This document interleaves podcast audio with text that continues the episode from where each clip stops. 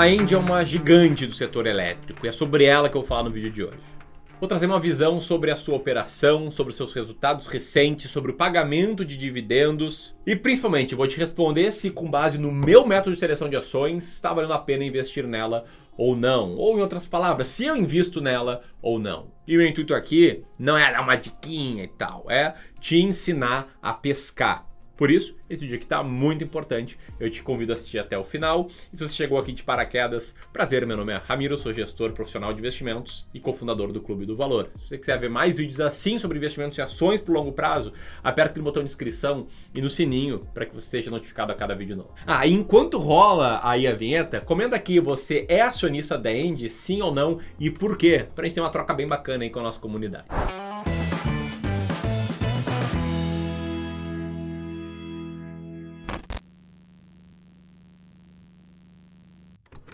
Então, nesse primeiro bloco aqui do vídeo, eu quero falar sobre a empresa. A começar te explicando que a Engie é a maior produtora privada de energia elétrica do Brasil. A Engie Brasil é, na verdade, o braço brasileiro do grupo Engie, que é uma multinacional com sede em La Défense, na França, que antigamente era chamada de GDF Suez SA, assim como a Indy antigamente era chamada de Track the Bell. Aliás, parentes para a história interessante. Nos primeiros meses trabalhando no mercado financeiro em 2013, eu era estagiário como analista de ações buy side de um fundo de investimentos, e esse fundo investia na Track the Bell na época, e aí a gente recebeu o convite para ir para o Track the Bell Day, que era conhecer a sede da empresa, falar lá com o RI, com o CFO, com o CEO. Era evento aí para analistas do mercado e o gestor do fundo que eu trabalhava não pôde ir, nenhum analista pôde ir, e fui eu, estagiário pro Trago Devil Day, foi muito massa. Mas enfim, parênteses aí sobre um pouco da minha história.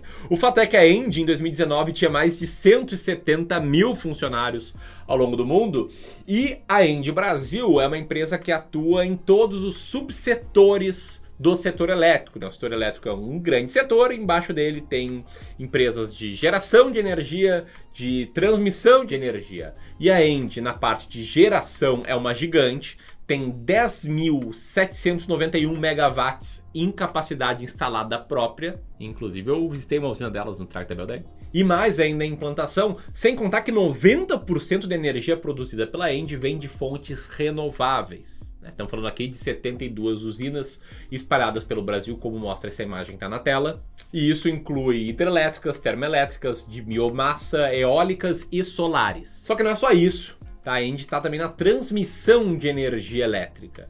Que tem um projeto de mais de mil quilômetros de linhas de transmissão no Paraná, chamado Gralha Azul. E além do subsetor de transmissão, a Engie também atua com a comercialização de energia, vendendo energia para diversos clientes, né? Indústria, varejo, fazendas, aeroportos, escolas, hospitais e até mesmo outras cidades.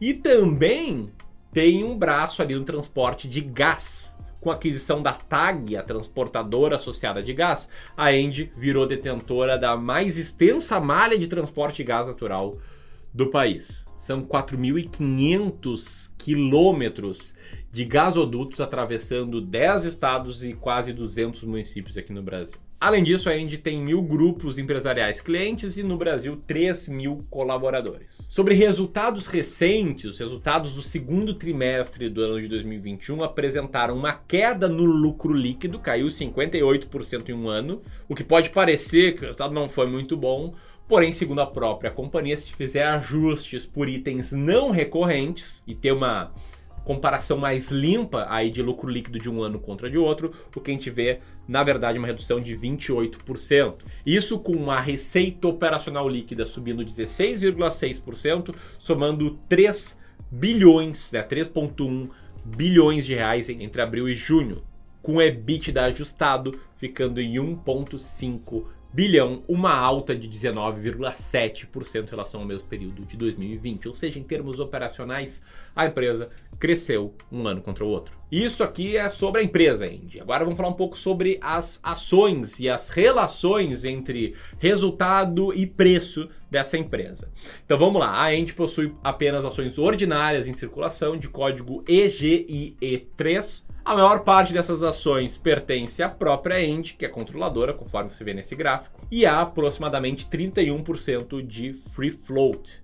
Sendo que essa ação, as ações da End, estavam na carteira de 232.303 investidores pessoas físicas e também de 8.121 investidores pessoas jurídicas. Tá? Se você não comentou, se você é acionista, deixe teu comentário aqui e explica por quê, para a gente ter essa troca aí bem legal na nossa comunidade. E trazendo os principais dados, os principais múltiplos relacionados às ações da End, o que, que a gente tem? A gente tem um índice preço por lucro um pouco maior do que o subsetor de energia elétrica, né, de 13 vezes. Uma relação de earning yield um pouquinho maior do que a média, com 13,20%.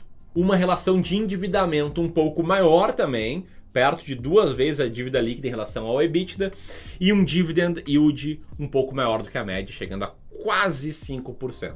Falando em dividendos, qual é que é a situação, tá? Segundo o estatuto da empresa, ela não pode distribuir menos do que 30% do lucro líquido em dividendos. Porém, a administração da empresa falou que tem o compromisso de pagar 55%, ou seja, mais do que está ali no estatuto. Em agosto, a Engie anunciou o pagamento de dividendos equivalentes a 96, quase 97 centavos por ação. Com isso, ela mantém um payout bastante alto. Você pode ver aí que ele oscila perto de 100%, com no mínimo 54%, como foi em 2019. E um payout mais alto facilita com que o dividend yield da empresa seja mais alto também. E segundo a classificação do status invest, ali na faixa dos 6,73%. E agora a grande pergunta é, Ramiro, com base na tua estratégia, tudo que tu mostrou até aqui, para ti, significa que está valendo a pena investir em End? E aí dois pontos, tá? O primeiro ponto, entender o que, que eu faço não deve ser uma estratégia de investimentos para ti. Isso não vai dar certo, a não ser que você entenda por que eu faço o que eu faço. Que você conheça a minha estratégia, que ela se torne a sua estratégia também. Aí pode dar jogo. E aí, para mim, explicando aqui brevemente sobre a minha estratégia, ela se baseia em comprar empresas descontadas, as empresas mais baratas, aquelas empresas quase de graça de tão baratas. Olhando para quê? Para a relação entre resultado operacional, lucro operacional de uma empresa, com o valor total que alguém tem que pagar para comprar essa empresa. Uma métrica que a gente chama aqui de earning yield.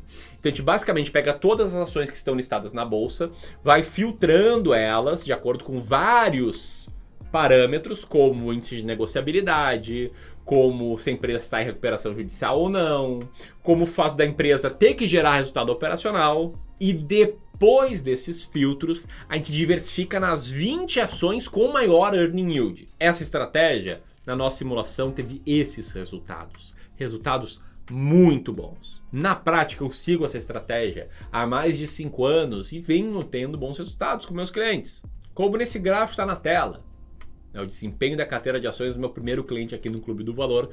Trabalho que, que a gente já faz há mais de 5 anos e a carteira dele rendeu 200% a mais do que o Bovespa no período. E, enfim, uma estratégia que eu vou te explicar com detalhes, o passo a passo, cada etapa do processo, numa imersão online e gratuita chamada O Plano Prático, que começa em breve, no dia 19 de outubro. E se você quer levar a sério investir com base numa estratégia, não quer depender de diquinha, quer saber sempre quando comprar e vender uma ação, você precisa se inscrever. Eu vou deixar o link para inscrição aqui. Beleza? E aí, com base na minha estratégia, a End hoje é a 51 ação mais descontada da bolsa, ou seja, ela não está ali naqueles top 20, que são as empresas que eu tendo a investir, e por isso, para mim, na minha estratégia, não está valendo a pena. Não tenho ações da End. Se você curtiu esse vídeo, compartilha com seus amigos e te inscreve aqui no Plano Prático. Grande abraço e até mais.